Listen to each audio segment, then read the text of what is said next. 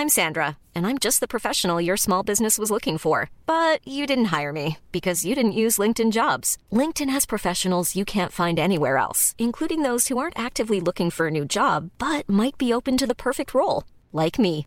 In a given month, over 70% of LinkedIn users don't visit other leading job sites. So if you're not looking on LinkedIn, you'll miss out on great candidates like Sandra. Start hiring professionals like a professional. Post your free job on linkedin.com/people today.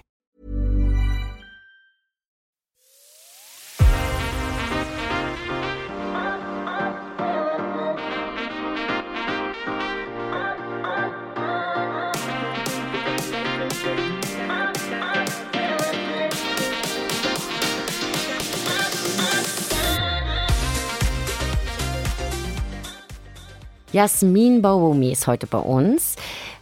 Heute bist du Senior Producerin bei THZ Media. Mhm, genau. Gestartet bist du aber wie viele andere und ich habe heute tatsächlich mal geschaut bei deinem LinkedIn-Profil und habe gedacht, wie was? 22 Karriereeinträge. Bei mir stehen, na, wenn es hochkommt, drei. Und dann war ich so, oh, das ist interessant. Welcher Weg hat dich in die Podcast-Branche geführt jetzt? Kein gerader Weg, so viel ist schon mal klar. Ähm, wenn man so möchte, könnte man sagen, dass ich mit so fünf, sechs meinen ersten Podcast gemacht habe, ehrlich gesagt. Oh wow, Early Adapter. Digital Native. Ja, weiß nicht, war nichts digital, war noch Kassette. Oh, ich lieb's. Genau, das war, ähm, mein, mein Vater ist immer viel verreist oder ich wurde dann irgendwie weggeschickt nach Ägypten und verreist du mal und dann haben wir, können wir hier arbeiten, so nach dem Motto, äh, zwischendurch. Und ähm, dann haben wir quasi als Familie immer so kleine Podcasts aufgenommen, dann auf Kassette. Damals hieß das nur nicht Podcast, aber so, man hat gemeinsam vorgelesen und dann sich über Dinge unterhalten und dann durfte ich diese Kassetten immer mit auf Reise nehmen oder wenn meine Eltern verreist waren, konnte ich mir die dann anhören. So, das Oh war Gott. so mein, meine erste Berührung mit ähm, Audio on Demand quasi. Dann hast du, du hast weltweit den ersten Podcast Ja, wahrscheinlich. who gehabt. knows? Ich weiß nicht, ob das weltweit war. Vielleicht äh, NPR gab es damals bestimmt auch schon. Genau. Und dann kam das halt später ähm, wirklich, weil ich einfach so eine Liebe zum Audio habe und in den Journalismus unbedingt rein wollte tatsächlich. Da war ich in Hamburg und äh, hatte dann mein Abi gemacht in der Nähe von Hamburg, Schleswig-Holstein, Norderstedt. Kenn ich, Jawohl. kenn ich. Shoutouts an meine Familie. Shoutout, ja, genau. Ähm, und dann habe ich aber in Deutschland keinen Fuß auf den Boden gekriegt. So, ich konnte, wir hatten nicht das Geld, dass ich mich da jetzt regelmäßig reinklage. Ich hatte nicht den NC, um ganz ehrlich zu sein. Äh, same hier. Ne? Und ähm, war so, okay, wie komme ich da rein? Ich habe vier Reiseleitungen nebenbei gemacht und ähm, habe dann auch noch studiert, Meteorologie tatsächlich. Wow. Äh, weil ich auch so ein Wissenschaftsnerd war und Ist das interessant. viel fotografiert habe und vor allem Wolken fotografiert habe. Dementsprechend dachte ich, Meteorologie wäre doch das Ding. Ich lieb's. genau. Und habe dann aber ein Praktikum angefangen bei Alster Radio und habe dann da ein bisschen Praktikum gemacht. Das lief auch sehr gut. Bin da live on air hypno- hypnotisiert worden, was echt gruselig war. Wow, ernsthaft. Ja, das Tape, weiß ich nicht, wo das ist. Alster Das Radio, rückt das Tape raus? So, das ist ultra peinlich, glaube ich. Extrem cringe. Sehr cringe, was die mich haben machen lassen. Und dann habe ich da so ein bisschen Verkehrsfunk äh, vorbereitet quasi und war so ein bisschen Reporter und habe Testimonials eingesammelt, bis ich rausgeschmissen wurde, weil ich dreimal zu spät war für die morgens um 4.30 Uhr oder 5 Uhr Schicht. Unehrenhaft aus der Morning Show entlassen. Unehrenhaft aus der Morningshow entlassen. Ist okay, ich trage das wie ganz stolz. Wie Ich wollte gerade sagen, das, äh, das kann man, glaube ich, mit Stolz äh, tragen. Dreimal zu spät gekommen um 4.30 Uhr. Ja, Also äh, ich bitte dich. Ähm, aber ich habe auch während der Morningshow beim Privatradio Praktikum gemacht. Mhm. Mich hat, glaube ich, nur gerettet, dass immer alle sehr milde mit mir waren, weil die haben mich irgendwann dann gegen acht, als dann irgendwie der Bäcker um die Ecke eröffnet hat, haben die mich immer Brötchen holen geschickt. Das heißt, die konnten sich nicht erlauben, mich zu kündigen. Da wären alle sehr hungrig und missmutig gewesen morgens. Ähm, ist das lustig. Also so klein ist die Welt. Neben allem Guten, was dir auf dem Weg widerfahren ist, du hast es ja gerade schon angedeutet, ähm, reinklagen, NC nicht gut genug, irgendwie äh, immer wieder an Grenzen gestoßen. Welche Dinge haben dich da besonders frustriert, gebremst oder runtergezogen? Ähm, die Tatsache, dass ich nicht gewisse Privilegien nicht hatte. Also ich war quasi, ich habe dann am, im Endeffekt doch im Ausland an der amerikanischen Universität in Ägypten studiert, an der American University in Cairo und habe da dann Journalismus studiert und Inter International Politics. Ähm, auf einem Stipendium, muss man dazu sagen. Also das ist so die Universität für die Einprozentler in Ägypten. Uh. Die, genau. Sowas wie Yale? Sowas wie, wie Yale im Mittleren Osten, im Nahen Osten. Also in Beirut ist die beste Universität im Nahen Osten. Das ist die AUB. Mhm. Äh, und in Kairo ist die zweitbeste. So, und dann war ich halt in Kairo und habe da studiert und habe dann auch so schon meine ersten Journalismus-Gigs gehabt, habe für PBS Dokumentarfilme mitgedreht und habe da in der Produktion geholfen, war da Fixer, habe für Al Jazeera schon Artikel geschrieben über weibliche Beschneidung in urbanen Bereichen und habe Leuten von der Al-Azhar-Moschee beigebracht, wie man vernünftig Videos macht, äh, damit da ihre Imams gut dastehen und all solche Sachen. Und kam dann wieder zurück nach Deutschland und dachte so, okay, cool, ich habe jetzt hier diese großen Namen auf meinem Lebenslauf. Ich finde doch bestimmt einen Job als Redakteurin. Hey, würde ich Ähm, nämlich auch meinen. ja, aber war nicht so. Und dann Wow. habe ich sehr viele Bewerbungen rausgeschickt und habe nur Absagen eingesammelt. Und als ich dann irgendwann mal rückgefragt habe, was, warum, weshalb, ich bringe ja eigentlich ganz gute Sachen mit und ich spreche Mhm. auch fließend Deutsch, würde man jetzt so, würde ich jetzt so sagen. Würde ich Und- aber auch sagen. Genau, ja. und äh, dann hieß es so, ja, aber du hast halt kein Volontariat. Und oh Mann. dann habe ich so, okay, kann ich mich nochmal mit anfreunden und habe mich auf Volontariate beworben und habe auch lauter Absagen eingesammelt. Na wunderbar. Genau, und war dann so, was ist hier los? Ähm, woran liegt's? Und habe dann auch irgendwann mal wieder jemanden an die Strippe bekommen, die dann gesagt haben, ja, aber du hast halt keine drei bis vier unbezahlten Praktika. Und um ganz ehrlich Mm. zu sein, ich Äh. komme nicht aus der sozialen Schicht, die sich das leisten kann. Same hier. Genau. Also ähm, ja, ich musste, also ich konnte auch nur Praktikum während der Morningshow machen, weil ich noch drei Nebenjobs hatte, ne? Mhm, Und eigentlich so. auch noch ein Studium. Ich bin beim Klauen erwischt worden, als ich ähm, bei Alster Radio Praktikum gemacht habe. Da war Ja. das Mikrofon mit dem großen Bommel noch in der Tasche, weil ich einfach kein Geld hatte, um Ja. mir gewisse Sachen zu kaufen. So, Ja. Also es war jetzt nicht Klauen, weil Klauen cool war, sondern es war Ja. Klauen, weil äh, ich kein Essen hatte. so Ey. ungefähr. Ja. Genau. Also so, das war so das Ding und dementsprechend war ich so, okay, also ich kriege hier irgendwie keinen Fuß auf den Boden, was kann ich denn machen? Und äh, saß dann irgendwann beim Arbeitsamt tatsächlich und bin einer Freundin in die Arme gelaufen. Und dann ähm, habe ich über Ecken einen Job bekommen im Customer Service. Und als dann aber die Chefs mitbekommen haben, dass ich doch eigentlich Journalistin bin, haben sie gesagt, äh, was machst du hier? Mach doch PR und Social Media für uns. Und dann habe ich das eine Zeit lang gemacht und meine Seele ein bisschen verloren und habe es Hm. dann aber irgendwie irgendwie wieder geschafft. Aber genau, das war so, das war so mit der enttäuschendste und frustrierende Moment, wo ich gemerkt habe, Deutschland, also zu dem Zeitpunkt, und das ist so toll, dass sich das gerade öffnet, aber zu dem Zeitpunkt wollte man nicht Menschen haben mit bunten Lebensläufen. Mhm. Es war diese geradlinige Karriere, die gefragt war. Man sollte bitte schon so früh wie möglich wissen, was man wollte Ja. und dann dem folgen. Und ähm, das konnte ich nicht bieten. Und auch so, dass mein Abschluss von einer amerikanischen Uni war, war so minderwertig fast schon, obwohl ich, wie gesagt, schon für große internationale Ja, ich hätte Häuser nämlich auch angenommen, die haben dich mit Handkuss, die müssten sich ja eigentlich drum reißen. Und gerade vor dem Hintergrund, dass du mehrsprachig bist, Hm. ich war bei Radiosendern beschäftigt, da war ich die einzige Person unter, na, ich sag mal, manchmal waren es auch fast 100 Leute, die fließend Englisch konnte und die dann die Interviews führen musste, obwohl ich aus dem Sales kam, mit äh, fremdsprachigen Bands. Äh, Und gerade vor diesem Hintergrund äh, würde man ja meinen, gerade in den Medien würde man sich um so jemanden wie dich reißen. Es ist ja wirklich, Dem war damals nicht so. Also Nee. dementsprechend bin ich dann auch wieder im Ausland gelandet, weil Ja. ich in Deutschland nicht weiterkam. wo warst du gesagt. dann? Also, Oder muss ich fragen, wo warst du nicht? Ja, bisschen, naja, ich hatte dann tatsächlich irgendwie schon einen etwas redaktionelleren Job bekommen bei einer Firma, die machte so, die macht so Pressespiegel für Mhm. große Kunden in der Politik, die ich nicht nennen darf. Mhm. Ähm, aber große Institutionen, die wir alle kennen und die so zwei Buchstaben und drei Buchstaben als Namen haben, Mhm. ähm, die jetzt täglich in den Nachrichten sind. Hm. Und ähm, das war aber so vier Uhr morgens im Office sein Oh, schon wieder. und alle Nachrichten lesen, die es so gibt quasi. Aber Jasmin, das hatten wir doch schon. Das um vier ist schon. doch das kein. Ist nicht meine Zeit. Das ist nicht meine Zeit. Und dann gab es einen kleinen Unfall, äh, der so auf Mikroaggressionen und äh, Rassismus tatsächlich äh, be Route, meiner Meinung nach, meiner, meiner, meiner Auffassung nach. Und ich merkte, dass mir Deutschland einfach wirklich nicht gut tut. Hm. Und dachte so, jetzt, jetzt mache ich das Klischee-Ding und werde digitale Nomadin Mm. und verziehe mich nach Thailand. So. Oh Gott. Und mache einen Reiseblog, weil ich kann ja fotografieren und dann mache ich halt einen YouTube-Kanal auf. So, das war so die Zeit. ja. Und dann bin ich nach Thailand und dann hat aber die Firma das gehört und meinte so, ja, du kannst doch auch von Thailand für uns arbeiten. Und Oh dann war Gott. halt 4 Uhr morgens in Deutschland und dann kannst du nochmal plus, ich glaube, sechs Stunden Ich wollte gerade sagen, das passt ja eigentlich Das ganz war gut. dann super, genau. Und dann habe ich in Indonesien unter anderem, also Bali und aber auch in Thailand gewohnt für Oh. ein Jahr. Und dann bin ich bei Al Jazeera in Katar un- untergekommen. Zuerst auf einen Drei-Monats-Vertrag und dann drei Jahre später dann gegangen. Wow. Also stark. Also dieses Thailand-Ding.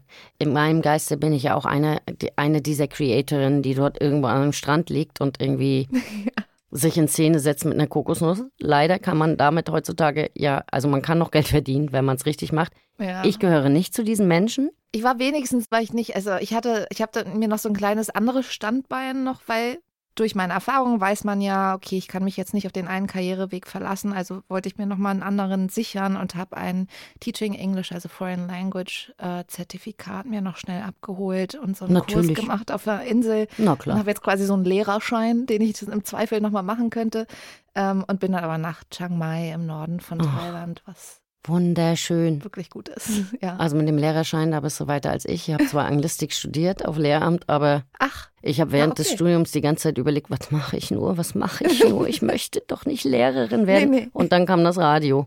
Hm. okay. Naja gut, ich bin hier gelandet, dafür war es gut, ne? Ja. Aber witzig, ähm, Total, aber es ist ein guter Plan C.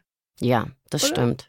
Alles, was du jetzt so erzählt hast, äh, auch so, ähm, was, was dich aufgehalten hat im Leben. Und du hast auch gesagt, du bist dann der Freundin beim Arbeitsamt in Mhm. die Arme gelaufen. Und ich glaube, das ist auch entscheidend, dass man an irgendeiner Stelle im Laufe seiner Karriere wirklich auch Frauen trifft, die einen supporten, weil, weil in den Entscheiderpositionen, und gerade damals war das wahrscheinlich bei dir auch so, ähm, saßen und sitzen oftmals immer noch Männer und ähm, die haben sehr, sehr viele Vorbehalte. Und wenn man da nicht das Glück hat, dass eine Frau einen irgendwie mit hochzieht, dann ist es oftmals sehr schwierig. Meinst du, dass Frauen es grundsätzlicher, grundsätzlich schwieriger haben, im Business sich zu behaupten? Vielleicht nicht, also nicht jetzt, sondern wie war es damals für dich? Ja, also ich, so alt bin ich ja jetzt nicht mit damals und so. Na, na. Ja, genau. Oh, Kassette. Du hast Kassette gesagt. Das Ja, outet dich als Kind der Ich bin 80er. definitiv ein Kind der 80er, aber Siehst du? genau. Ähm, ja, jein. Also haben Frauen es schwerer. Ich finde, das ist äh, so eine Simplifizierung. Es kommt immer darauf an, wer die Frauen sind. Systemisch haben Frauen es schwerer, ja, weil von uns gewisse Dinge erwartet werden. Ähm, ich habe natürlich tolle Frauen, in meinen, denen, denen ich begegnet bin und so weiter.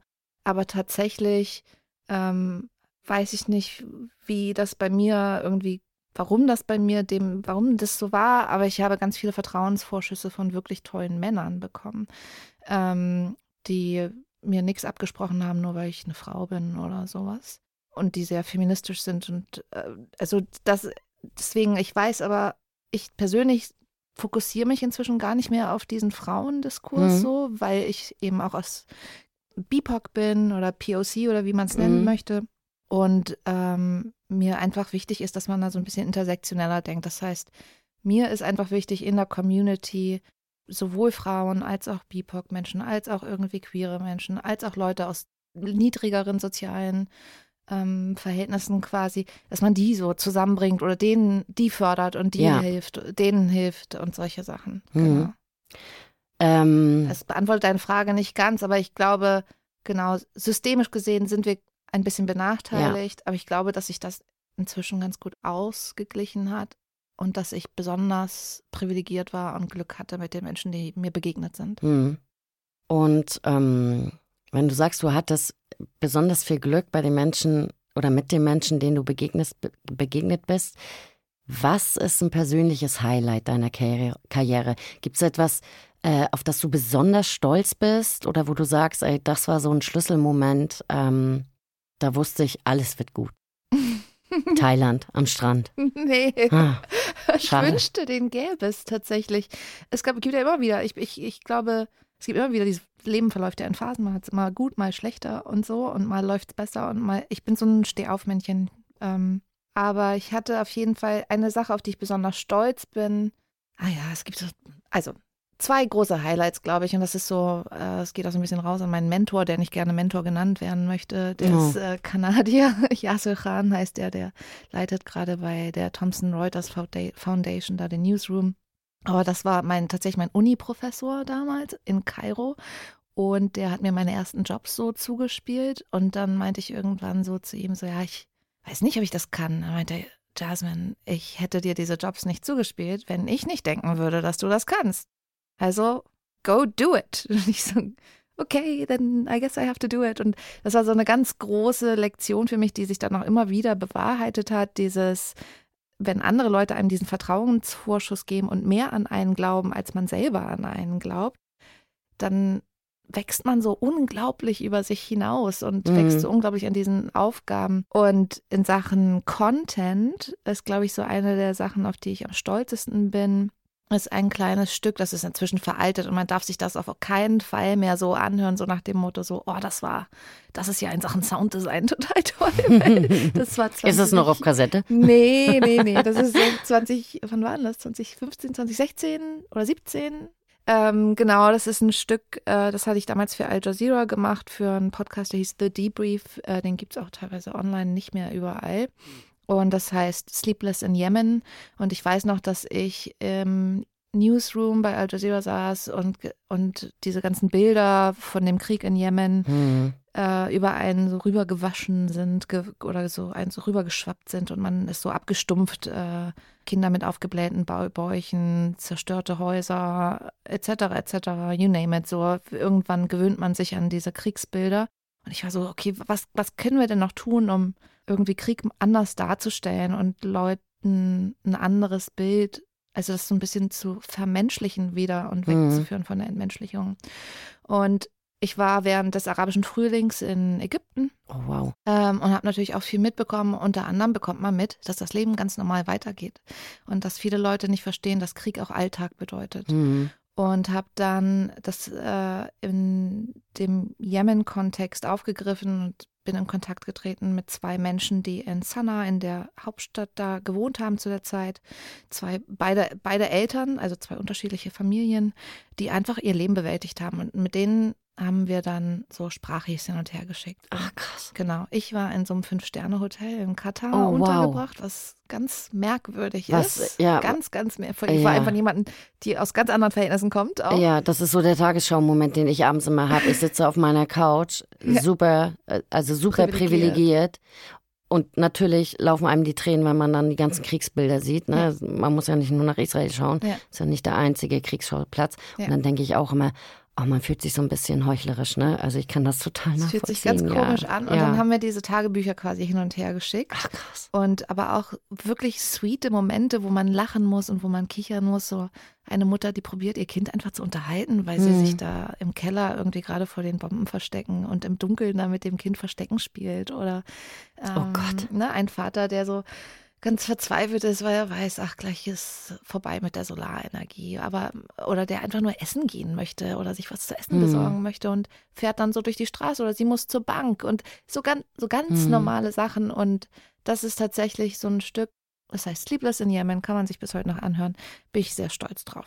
Das packen wir auf jeden Fall mit in die Shownotes. Das kram ich nachher aus dem Internet. Ja, genau. Ich finde das, ja. versprochen. Ich, schon alleine, weil ich selber super interessiert okay. gerade bin.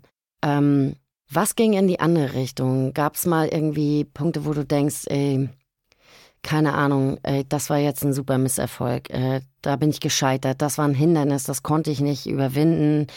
Ähm, und wenn es solche Momente gab, hast du einen Trick, wie du damit umgehst, mit so Niederlagen oder Rückschlägen? Es sind ja nicht wirklich Niederlagen, ne? es ist ja immer mehr ein Stolpern. Ähm, denke immer bei mir, solange das Leben nicht bedroht mhm. ist, haben wir eigentlich keine Probleme. Aber es gibt ja so Dinge, die frustrieren einen dann. Ähm, hast du einen Trick, wie du mit solchen Dingen umgehst? Hm, das ist eine gute Frage. Also Du hast gesagt, du bist ein Stehaufmännchen. Ich bin also so ein bist Stehaufmännchen. Also ich bin ja. es gewohnt zu scheitern. Scheitern mache ich fast professionell, muss ich fast sagen. Ich auch immer wieder ja. im BVG-Netz. Ja. Ist mein Endgegner. ja, ich, ich, habe echt viele schwierige Lebensphasen hinter mir so. Und mhm. ähm, deswegen, wie gehe ich damit um?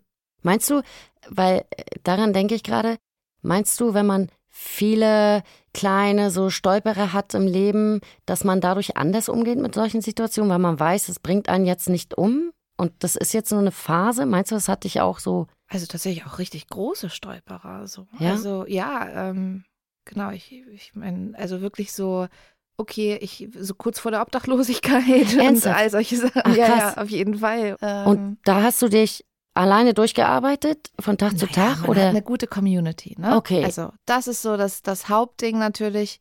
Man braucht eine Community und also ich habe gelernt, dass ich Vertrauen haben kann, so Trust in the kindness of strangers Ja. tatsächlich. Oh, das liebe ich alles an diesem Satz, ja. Ähm, was mich immer wieder überrascht, weil wir heutzutage so zynisch sind und gerade Ja. guckst du dir Nachrichten an, Ja. denkst du so, oh, die Menschheit ist doch echt zum Verderben irgendwie so vorgesehen und in welche Richtung laufen wir hier gerade. Aber dann hast du so eine Situation und dann kommen Leute zum Vorschein und unterstützen einen, von denen, also so im, im Umkreis, wo, wo man jetzt nicht gedacht hätte, dass die das machen. Ja. Und, ähm, und irgendwie mit so einem kleinen Schubs, man braucht ja gar nicht viel, da brauchen nur wieder Leute, mehr Vertrauen darauf haben, dass alles wieder gut wird, als man selber in dem Moment. Ja, Und dann lässt man sich davon anstecken. ja. Und dann geht's auf einmal auch wieder. Man braucht aber ein bisschen Zeit, um diese Energie wieder zu finden, sich wieder aufzurappeln und wieder zu sagen, alright, let's, Here let's we go again. done. Here we go again. Wieder von auf Null. Ja. So, ja. Und ähm, gerade vor dem Hintergrund, was du gerade alles schon erzählt hast, ähm, was würdest du der jungen Jasmin von vor 10, 15 Jahren sagen? Was Mhm. würdest du ihr gerne mitgeben? Genau. Das Ding ist, ich würde, das muss ich nochmal kurz als Disclaimer machen. Ich weiß, dass ich sehr privilegiert bin auf meine eigene Art und Weise. Ja, Aber wir ich alle. weiß auch, dass andere Menschen privilegierter sind. Und trotzdem in diesen, so Jasmin vor 10, 15 Jahren hat sich immer umgeschaut und das Gefühl gehabt, alle rennen an ihr vorbei. Alle machen irgendwie Karriere, alle haben schon diese gut bezahlten Jobs, alle wissen genau, was sie machen wollen und so weiter Ja. und so fort. Und ich glaube, ich würde mir selber, wenn ich jetzt nochmal so zurückreisen könnte, würde ich sagen, so, chill, du machst das alles in deiner eigenen Zeit. So. Und es wird auch anders werden und es wird besser werden. Du wirst was ganz anderes mitbringen, weil du alles Mögliche schon ausprobiert hast. So. Du machst es einfach anders und du machst es vielleicht ein bisschen langsamer und du nimmst andere Dinge mit auf dem Weg. Und keine Panik. Ja, äh, finde ich auch. Also oftmals wird diese Panik ja auch durch das Umfeld ausgelöst. Ne? Solche, Ja. also wenn man aus einem konservativeren Umfeld kommt, äh, also ich komme jetzt nicht aus einem ultrakonservativen Haushalt, Ja. aber trotzdem war es so, nach dem Abitur hieß es, okay, was machst du? Ausbildung, studieren. Eins musst du jetzt machen. Mhm. Ja, dann habe ich ein bisschen rumstudiert, aber so richtig war es das auch nicht. Dann hieß es ja, aber ohne Ausbildung, ohne Ausbildung. Mhm. Ohne Ausbildung kann man eigentlich gar nichts. Und ich, ich habe mich davon natürlich auch immer ein bisschen stressen lassen, habe aber gedacht, aber ich kann doch jetzt nicht irgendwas anfangen, wie viele Leute in meinem Umfeld, die haben dann irgendwas als Ausbildung gemacht, hatten gar keinen Bock. Und da war eigentlich ab dem ersten Tag schon klar, die werden niemals in diesem Job arbeiten und wollen das auch nicht, aber die haben eine Ausbildung und die wurden immer als Beispiel rangezogen. Und man hat sich dann immer so ein bisschen wie so ein schwarzes Schaf gefühlt und hat gedacht, okay, und was ist, wenn ich diese Ausbildung jetzt niemals mache? Heißt das, ich werde niemals eine Arbeit finden? Also ich kann das total nachvollziehen, ne? Und äh, das würde ich mir dann nämlich auch sagen, ey, bleib mal ruhig. Ja, das, Also- ja, auf jeden Fall das. Und ich, ich war, glaube ich, früher ein extrem unsicher, men- unsicherer Mensch. Also ich habe mich sehr schnell verunsichern lassen. Imposter war riesig, ist immer noch da, aber Ja. besser unter Kontrolle. Dass ich, ich glaube, ich stand mir mit meiner Unsicherheit oft selber im Weg und ich weiß auch, wie gesagt, der Freund von mir, Jasse, äh, der, den hat das so frustriert damals. Ja, wir hatten auch eingangs diesen Moment, dass du gesagt hast, du bist total nervös und das ist was gewesen. Das hätte ich niemals erwartet, weil ich dachte, es, du, da, also Ja. niemals, man rechnet immer nicht damit. Ähm, Ja, ja, es ist so. Es kommt immer darauf an, worüber man redet. Ja. So, ja gut, jetzt sprichst du über Genau. dich. Das ist natürlich mal was anderes, als andere Geschichten zu erzählen. Ne? genau. Ähm, hast du einen Plan für die nächsten Jahre? Gibt es so Dinge, die du noch auf deiner Karriere-Bucketlist, äh, Bucketlist ist halt auch immer so ein, Mhm. aber hast du Dinge, die du, wo du sagst, das muss ich noch mal machen, da will ich noch mal hin? Ja, es ist halt so ein bisschen die Frage. Ähm, ich glaube, inhaltlich könnte man einmal denken. Also ich habe jetzt quasi viel im dokumentarischen, journalistischen Bereich gemacht und das finde ich auch toll. Ich bin auf jeden Fall neugierig, was wäre, wenn man Fiction mal anpass, anpackt.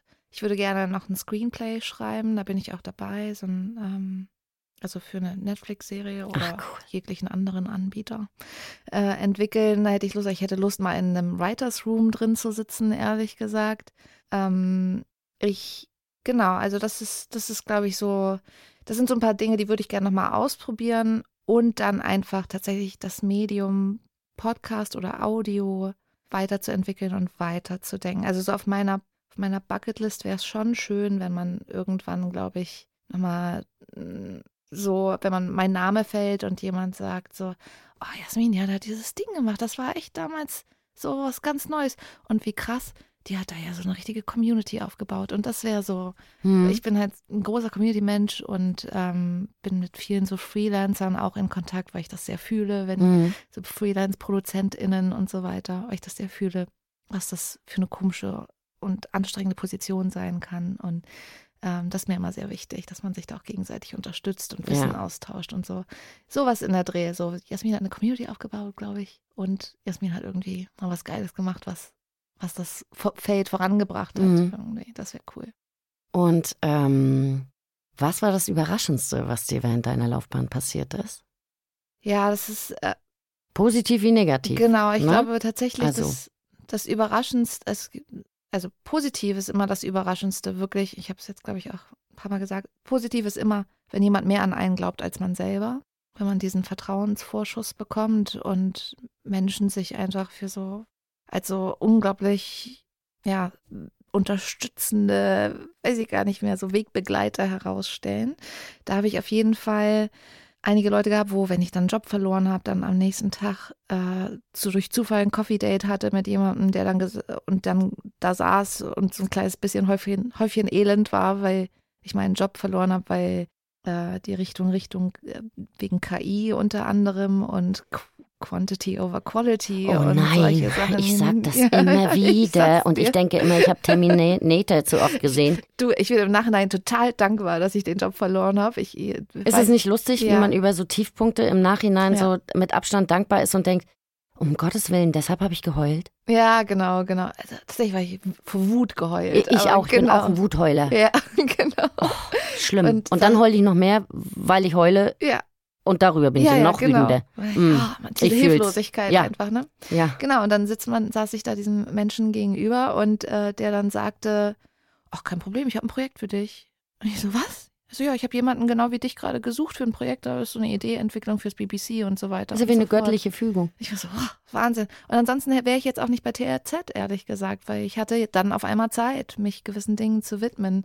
Ähm, und das war so, ja, das ist auf jeden Fall eine überraschende Sache gewesen. Und eine andere Überraschung ist manchmal, ich habe jetzt viel über das Positive im Menschen gesprochen, glaube ich, aber auch manchmal, wenn man, wenn man vor allem jemand, der so viel an Community glaubt wie ich und wirklich manchmal vielleicht auch naiv daran geht, wenn es darum geht, ähm, Freelancern Jobs zu vermitteln oder zu geben oder Kontakte zu vermitteln oder zu geben und so weiter, ist, äh, wenn ich manchmal dann kann es sein, dass jemand anderes in der Branche das vielleicht nicht so wahrnimmt. Mhm. Ähm, und dann wird es manchmal so aus dem Nichts etwas kompliziert.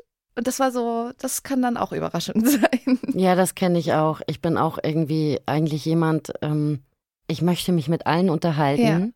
Und wenn man dann mal auf Leute stößt, wo man merkt, die sind sehr verhalten, Ja. die teilen das überhaupt gar nicht, dann ist es immer ein totaler Bummer für mich. Und dann muss ich mich immer zusammenreißen, das nicht persönlich zu nehmen und mir einfach zu sagen, okay, die haben hochgezogene Mauern. Ja, irgendwas ist hier los. Irgendwas ist hier weird, der Vibe ist irgendwie komisch, ich komme in Frieden. Ja, ja, genau. Ich dachte, ich stelle unverfängliche Fragen, weil ich- denke immer, der Schlüssel, f- auch in der Podcast-Branche, und das ist ja eigentlich was, was uns auszeichnet, Mhm. zeichnet, wir alle reden mit allen. Und Genau. eigentlich haben wir so einen guten Vibe und so einen guten Austausch und so eine positive Energie, dass wenn man dann mal auf jemanden trifft, der das nicht teilt, dann bin ich immer so, hm, wie kommt der hierher? Oder? Also Ja. das ist so. Ich, Der oder die, Ja, Entschuldigung. genau, der oder die, genau. Ich liebe halt unsere Podcast-Branche, Ja. weil ich finde schon noch so unter den Medienbranchen sind wir schon sehr, Es ist so schön. sehr, sehr lieb miteinander Ja. und sehr offen miteinander und man hält echt so zusammen und Ja. man bewundert äh, gegenseitig die Arbeit. Die Ellenbogen gibt es zwar auch, jeder Klar. hat eine eigene Agenda, aber es ist jetzt nicht zum Beispiel, ich will hier gar nicht das Radio bashen, aber Nee. es ist was ganz anderes beim Privatradio. Das ist so ein harter Konkurrenzkampf, natürlich aus Gründen. Ne? Es werden immer weniger Hörerinnen, jede, ne, die MA ist die Basis für die Preislisten und bababababab. Ja. Tausend Sales-Teams äh, Teams im Hintergrund. Das ist jetzt bei den Öffentlich-Rechtlichen natürlich anders. Aber das ist das Erste gewesen, was mir so positiv in der Branche Ja. aufgefallen ist. Und wenn man dann wieder so auf Menschen trifft, die anderen Medien Ja. kalibriert worden ist, so irgendwie, hm. Ich hatte so einen Moment auf den Medientagen, wo ich gerade war, da habe ich auf einem Panel gesprochen. Und Ah ja. das war mehr so, wo ich früher ganz doll aufgeregt gewesen äh, wäre, Mhm. habe ich gemerkt, was das mit mir eigentlich gemacht hat. Die letzten drei, vier Jahre in dieser Branche, das ist so wie Balsam für die Seele. Ich bin auf die Bühne gegangen und war super entspannt und habe Franziska noch beruhigt. Die meinte, oh, ich bin so aufgeregt. Und ich habe gesagt, ach, das wird ganz cool, wir tauschen uns aus. Und genau so war es auch. Es war wie mit Freunden über das Lieblingsmedium diskutieren.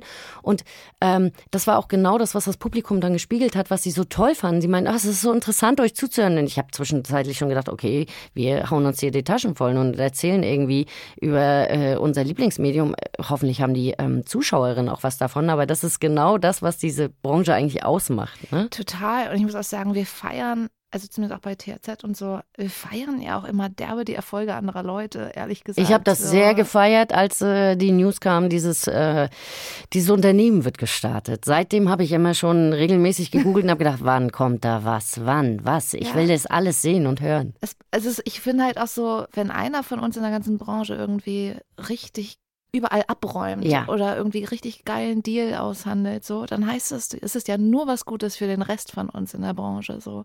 Und das finde ich ist, ähm, ist immer so ein positives Signal, was man auch feiern kann. Ähm, und das, ja, freut mich dann auch. Ja, finde ich auch. Mhm. Und ähm, was machst du, um abzuschalten? Mhm. Sag, sag jetzt nicht, es gibt eine verbotene Antwort. Podcast hören.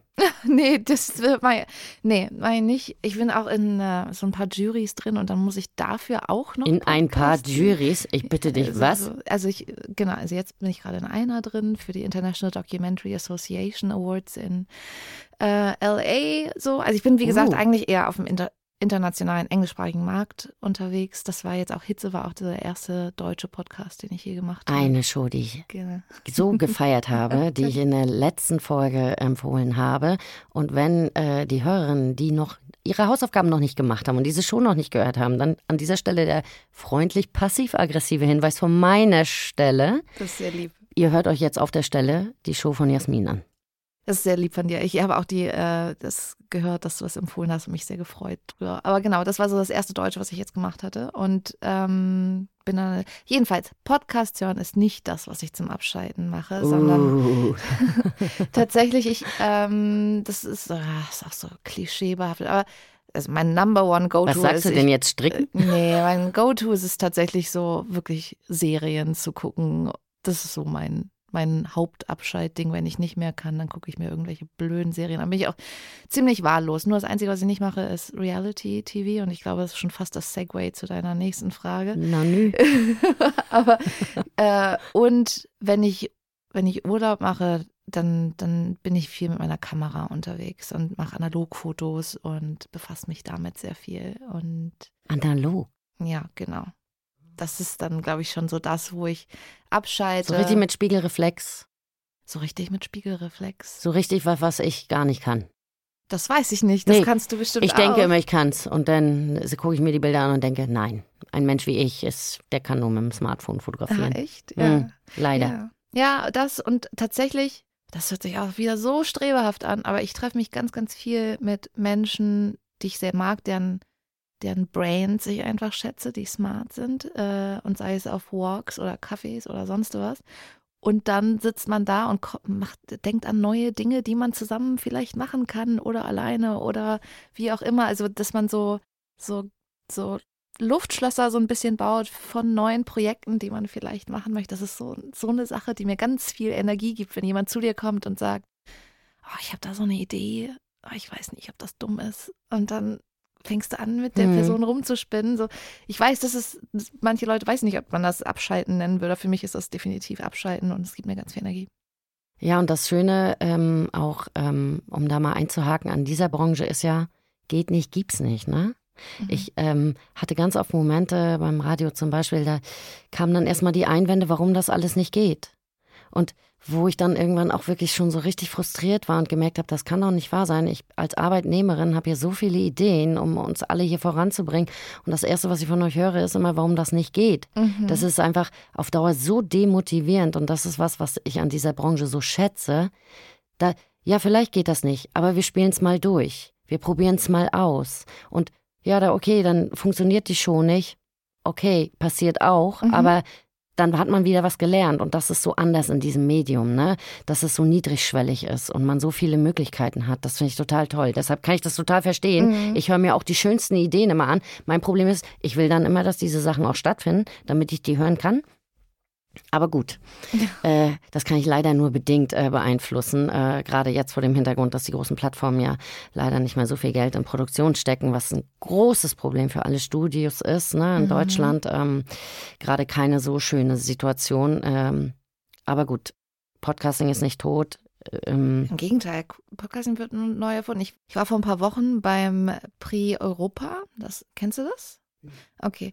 Prix Europa ist eine Preisverleihung eigentlich, aber die ganze Woche vor der Preisverleihung hört man sich aus dem europäischen Raum, es ist auch für Video, aber hauptsächlich Audio, also viel, viel Audio, hört man sich die nominierten Stücke gemeinsam an. Dieses Mal stand das, war das beim RBB und das heißt, das, den ganzen Tag ist Hörprogramm, sei es Fiction, äh, so alleinstehende Audio-Documentaries oder halt auch Serien.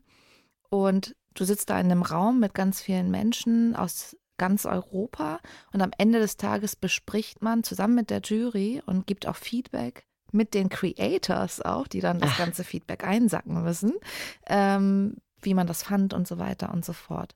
Und das war, das ist so inspirierend, vor allem weil man gesehen hat, dass die Skandinavier die Amerikaner überholt haben. Ja, So, die Skandinavier. So klar jetzt gerade, die haben auch gewonnen. Also die, auch die, ich hatte das Glück, an dem Tag auch da zu sein, als die zwei Stücke liefen, die jetzt am Ende auch gewonnen haben. ist es Schweden? Äh, eins ist Norwegen, eins ist Frankreich tatsächlich. Ja, genau. Also, und das sind wirklich, das, äh, das norwegische Stück heißt Shittown Trondheim oder sowas. Also irgendwas mit Trondheim? Trondheim, Shittown, Shittown Trondheim. Ah, ich verstehe. Genau. Und äh, also ganz, ganz tolles Stück. Ich weiß, ihr habt eure eigene Nerd-Kategorie, aber das, das kann ich nur empfehlen. Nee, Ähm, da, du bitte. Und, die, und das Französische, weißt du es das auch? Französische heißt Open Hearts, genau. Ähm, kurzer Abriss, Shittown Trondheim ist äh, ein Audiojournalist, kommt eigentlich auch als, eher aus ärmeren Verhältnissen und er besucht quasi seine Mutter und seine Geschwister, die in einem Ort leben, der, der umgangssprachlich als Shittown tatsächlich bekannt ist. Und die wohnen da in so Social Housing. Hm. Und das ist mit ganz viel Humor und mit ganz viel Liebe gemacht. Und man muss eigentlich die ganze Zeit kichern. Ist es auf Englisch, ja? Äh, es ist auf Norwegisch, aber untertitelt. In, also dort kann man das dann untertitelt sehen. Nicht, äh, Ah, also nicht zum Einschlafen, sondern mehr so zum. Man muss es halt sich Ja. durchlesen, genau. Man muss das aktiv Mhm. mithören, was eigentlich auch eine ganz schöne Erfahrung ist. Wann hast du das schon mal, dass du in einem Raum sitzt mit 40, 50 Menschen und man hat ein Hörerlebnis gemeinsam? Ja, das ist. Das ist total abgefahren. Ja, das kenne ich nur von dieser Silent Disco auf dem Tempelhofer Ja. Feld. Ja, das ist richtig, richtig abgefahren. Eine ganz, ganz tolle Erfahrung irgendwie. Das Stück hat tatsächlich auch gewonnen und äh, zu Recht meiner Meinung nach, ähm, weil das das Thema Social Housing und Armut in Norwegen und so weiter aufmacht, ohne so ein ein so Misery Porn zu Mhm. sein, so Mhm. oh, alles ist so schlimm, sondern es zeigte irgendwie Re Resilienz und Humor und ähm, genau, es war ganz, ganz toll. Und das zweite ist das französische Stück Open Hearts. Äh, eine Frau ähm, wächst auf mit ihrem Vater, der Sound Engineer ist, gerade für besonders große Orchesters, hat auch so Grammys gewonnen und solche Wow. Sachen. Und eines Tages braucht ihr Vater ein Herztransplantat. Und es ist ungefähr zur gleichen Zeit, als sie zum ersten Mal das Herz ihres Kindes in ihrem Unterleib hört. Und es ist auch ungefähr zur gleichen Zeit, als ihre Oma, als das Herz ihrer Oma ein letztes Mal schlägt. So, und über diese Herzmetapher, Vier wieder Generationen, vier. Generationen. Genau, ja. Ja, ja. über diese Herzmetapher wird tatsächlich das Thema ähm, Sexual Abuse irgendwie aufgemacht, weil ihr Vater äh, lange Jahre ja in wow. seiner Kindheit quasi misshandelt wurde. Ah, das ist äh, su super interessant. Mhm. Wirklich toll. Und ähm, jetzt brauche ich eigentlich gar nicht mehr fragen, was dein Guilty Pleasure ist, weil du hast uns eigentlich, äh, ist verraten. ja, Ja, ja, wirklich äh, fast schon wahllos Serien zu gucken. Das ist so ein bisschen mein Guilty bis Pleasure. auf Trash-TV. Bis auf Trash-TV, aber es ist echt so, ah, was gibt's gerade Neues bei Apple? Äh, Okay, let's do it. So, was gibt's Echt, Neues? wirklich, Ja, ohne Rücksicht auf Verluste. So ein bisschen, genau, ja, so ein bisschen schon. Ich probiere alles mal aus. Ja, auch ich wenn auch. das auf Rotten Tomatoes irgendwie so 7% hat. Ich auch, ich auch. Teilweise feiere ich Dinge, die, die, da- das Ja. darf man dann gar nicht erzählen, weil die Leute sagen, was, das fandst du gut? Okay, gut, also so auf bestimmte Dinge können die Menschen sich ja immer einigen, so Ted Lasso zum Beispiel finden alle gut. Ja, genau. Und dann hat man aber, aber ich habe ja leider dieses Real Housewives Ding am Laufen. Gut. Ganz schlimm. Muss auch sein. Ja, ist aber nichts, was ich jedem jetzt auf einer Cocktailparty erzählen würde, nicht wahr? Da hört sich das bei dir schon ein bisschen besser an. Ich schaue wahllos Serien, vielleicht sollte ich das einfach so verformulieren. So, Das, das lässt ja alles offen. Ja, ja tatsächlich ja, schon auch viel Sci-Fi, muss ich sagen. Ich weiß nicht, ob das ein Guilty Pleasure ist, weil Sci-Fi ziemlich smart sein kann. Ich meine, Black Mirror ist Sci-Fi Ja. und ist unglaublich smart. Ja, super. Fand ich auch richtig gut. Ja, Comic-Verfilmung, sowas feiere ich auch. Ja, ich bin, ja, ich bin riesiger Serien. Ja, genau, Marvel tatsächlich auch, genau. Oh. Ja. ja. Ich weiß jetzt nicht die Reihenfolge von den Filmen Ach, auswendig. ich doch auch nicht. Ähm, Ich gucke sie einfach alle. Aber ich habe tatsächlich auch das letzte Anouk oder sowas, was auf äh, Disney jetzt, Mhm. hab jetzt auch geguckt. Und sorry für die ganze Werbung. Äh, ich gucke auf allen Kanälen Wir sind ja, es sind ja alles unsere Freunde. Ja, genau. Haben wir ja schon gesagt. Wir, ne, wir können ja jetzt nicht sagen von XYZ. Das wäre ja auch ein bisschen affig. Ja, genau. Also, äh, genau, habe ich, hatte ich irgendwie alles, äh, gucke ich mir alles an.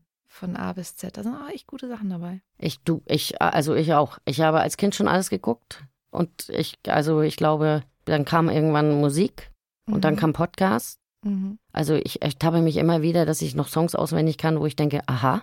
Ah, Und ja. Leute reden von Dingen, von Serien, wo ich sage, habe ich geguckt. Und das antworte ich dann ungefähr auf jede. Aber don't ask me so, frag mich nicht, was der Plot war. So, Na, ich ich habe dann so ein, Weiß ich doch nicht so mehr. mein Gedächtnis ist dann so das Gefühl für die Serie. So, wie habe ich mich gefühlt, als, ich, Genau. als ich das geguckt Fand ich habe? das gut, fand ich es nicht ja, gut. Genau. Wann habe ich das gesehen?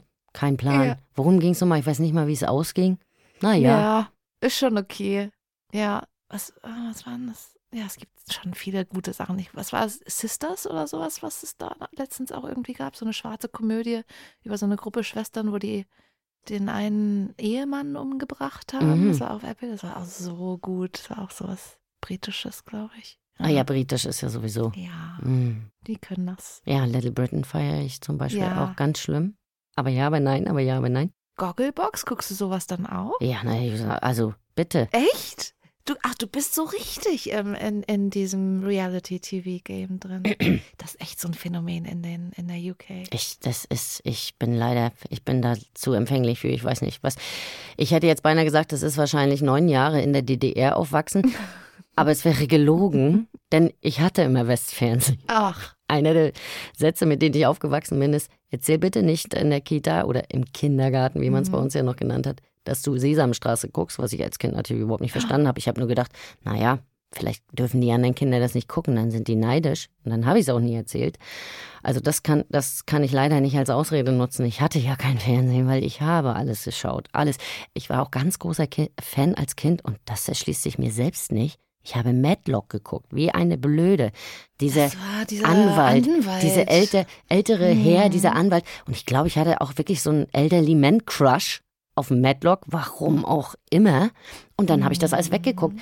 Ich bin mir sicher, ich habe davon nichts verstanden, weil wa- was, keine Ahnung. Ich wusste überhaupt gar nicht, was ist überhaupt ein Anwalt. Aber ich habe es alles geschaut, alles, alles, Ja, es war so zu der Zeit von Knight Rider und Co. alles. Und dann gab es so eine Serie, aber das ist dann auch ein bisschen später gewesen, mit Pierce Brosnan, so eine Detektivserie. Habe ich auch Und geschaut. seiner Co-Detektivin Laura. Habe ich auch geschaut. Habe ich auch geschaut. jeden will, habe ich. Im Kindergarten einmal erzählt, ich bin Lucy von Dallas. Aber ich bin auch so, also Fernsehen war meine Nanny so ein bisschen. Ja, einfach. same ja, hier. So. Ich bin am Samstag früher aufgestanden, habe mich ganz dicht mit der Nase an den Fernseher gesetzt, damit ich den ganz leise laufen lassen kann, damit meine Eltern bloß nicht aufwachen, ganz lange ausschlafen, Ja. weil ich musste ja alles weggucken. Ja, ja, habe ich auch ganz viele nostalgische Momente. Oder du konntest dann auf jeden Fall die Schritte deiner Eltern, äh, je nachdem wer es war, ist ganz egal, im Treppenhaus schon zwei Stockwerke oder drei Stockwerke vorher. kon- wus- Wusstest du schon, wer da gerade die Treppe hochkommt? Dann hast du schnell den Fernseher ausgemacht und dann musstest du aber auch immer wieder gucken, dass der nicht zu warm war. Genau. Das war immer die erste Da wurde Sache. die Hand drauf Da wurde gelegt. die Hand drauf gelegt. Liebe Kinder, das kennt ihr nicht. Da gab es noch eine Bildröhre hinten an dem Fernseher, der heute so, so, so dünn ist wie ein Bild an der Wand oder noch dünner. Da konnte, das wurde warm und da konnten die Eltern einem ganz schnell überführen. Da brauchte es kein CSI und nichts. Äh, da war man gleich geliefert und da gab es keine Ausreden. Ach, Ja, ich, das war the days. die guten alten Ja, jetzt haben wir uns sehr geoutet als äh, 80er Jahre Menschen. Ja, aber wir sehen ja nicht so aus. Außerdem ist das hier Audio-Content. Das ist Ja, total genau. egal. genau, genau. Ähm, eine letzte Frage habe ich noch. Welchen Tipp würdest du jungen Frauen geben, die jetzt neu in die Branche kommen, in die Branche möchten? Mhm. Gibt es etwas, wo du sagst, Mädels, da, bitte, macht das auf keinen Fall oder macht das? Ja, auf jeden Fall. Don't overthink it. So, ich würde den Leuten sagen, fangt euren Podcast erstmal an. Mach erstmal. Erstmal machen. Du musst die Idee jetzt auch nicht groß verkaufen. Du musst kein großes Pitch-Deck haben. Du musst irgendwie nicht dir die fancysten Mikrofone kaufen. Investier erstmal noch nicht in die teure Technik, sondern besorg dir irgendwie ein gutes USB-Mikrofon und fertig ist. Mehr braucht man nicht. Äh, und dann fang an, einfach zu machen. Es kommt immer darauf an, was du möchtest. Wenn du jetzt ins Narrative rein möchtest oder wenn du in den Chat-Podcast rein möchtest. Also Chat, hol dir geile pa Partner, PartnerInnen dazu und äh, ins Narrative überleg dir genau, was deine Story sind. Aber äh, ich glaube, das Größte, was ich denen sagen würde und das Wichtigste, mach es nicht alleine. So, such dir, such dir Verbündete, Partners in Crime. Auf keinen Fall ist Podcast irgendwie was, was man alleine machen sollte oder auch gut kann, ehrlich gesagt. Kenne ich niemanden. Ja. Du brauchst immer mindestens zwei gute Leute. Ach, wie so oft im Leben. Ne? Ja. Ja. Mehr braucht man dann aber auch nicht, sage ich als Küstenmensch. Zumindest nicht zeitgleich um einen rum, wenn du mich fragst. Ja, aber schon, Podcast ist so unglaubliches Teamwork. Das ist so eine, ich habe das, ich habe das eine Zeit lang mal alleine machen müssen für eine Branded-Geschichte. Das macht keinen Spaß, so als Lonely Fighter irgendwie vom Computer zu sitzen. Deshalb haben Tina und ich ja auch diese wunderbare Rubrik, wo wir Gästinnen einladen. Ja. Weil Tina und ich, ja gut, ich will jetzt nicht sagen, wir haben uns alles erzählt, aber deshalb holen wir uns eben auch in, Input von außen. Mhm. Weil natürlich können wir hier Frontalunterricht machen und äh, uns lustig bespaßen innerhalb des Podcasts, aber wir haben uns gedacht, ein bisschen Mehrwert wäre schön. Ihr seid aber auch richtige Podcast-Nerds. Ich war richtig überrascht tatsächlich, als ich mich Ja. so ein bisschen quer gehört habe. Ihr habt Vishal, was so ein Podcast ist, von dem die meisten Leute noch Oh. nichts hab gehört haben. Hast du vor ein paar Monaten schon empfohlen. Das war auch die Zeit, in der ich rumgegangen bin und Leuten ständig von Vishal erzählt Ich, also diese es so Show, weil die auch so anders war, ne? War- Einfach diesen Host-Switch mittendrin. Wenn, äh, wenn ihr diese Show noch nicht gehört habt, dann jetzt auch gleich hier nochmal Abmahnung an Ja. alle, die noch nicht gehört haben. Vishal, äh, eine grandiose Show. Genau, es ist V-I-S-H-A-L. Das Ja. ist der Vorname eines Und kleinen so ein krasser Fall. Mhm. Also äh, teilweise äh, musste ich mich in der Bahn zusammenreißen, dann nicht irgendwie laut, das kann doch wohl nicht wahr sein. Genau, genau das war das Ding. Ich war, mir ist echt die Kinnlade runtergefallen an manchen Stellen. Und aber auch der Einsatz der Hosts ist so Ja. smart gemacht. Alles hat irgendwie Hand und Fuß. Das Einzige, wo man sich drüber streiten kann, ist natürlich das Sounddesign, aber das Ja. ist das BBC. Wollte ich gerade sagen. genau, aber die Story ist wie ein Sog und es ist so fokussiert. Jede Episode sagt dir genau, in welche Richtung sie geht und sie macht komplett Sinn und es ist so, Und wie Journalisten, und da haben wir es wieder, wie Investigativjournalisten Polizeiarbeit Mhm. machen können und erfolgreich. Ich, also ich will die schon nicht spoilern. Ihr müsst Ach, euch das anhören. so gut. Unfassbar gut. Ja, Ja, wir sind, also Tina und ich sind gut. Podcast Ultras. Ihr seid echt, also ich äh, impressed, sage ich mal. Mm. Sehr impressed. Äh, ich war, ich war sehr beeindruckt. Das gebe ich an dieser Stelle, und jetzt nutze ich das schamlos fürs Ja. Schlusswort aus. Das gebe ich an dieser Stelle genauso zurück. Ich bin super impressed. Ich dachte heute, als ich bei LinkedIn geguckt habe, meine Güte, die Frau hat schon alles gemacht. Was ich jetzt alles noch erfahren habe, unfassbar. Und ich denke, es wird eine Sonderepisode. Ah, schauen wir mal. Ich weiß gar nicht, ob ich so viele smarte Sachen gesagt habe. Aber doch, doch.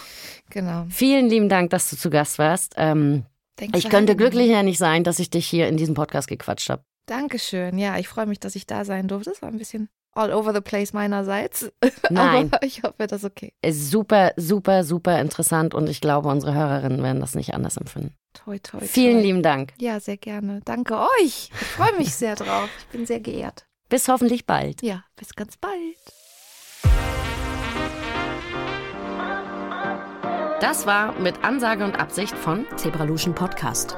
Von und mit Luisa Abraham und Tina Jürgens. Redaktion Luisa Abraham und Tina Jürgens. Aufnahmeleitung und Produktion Buchungsstudio.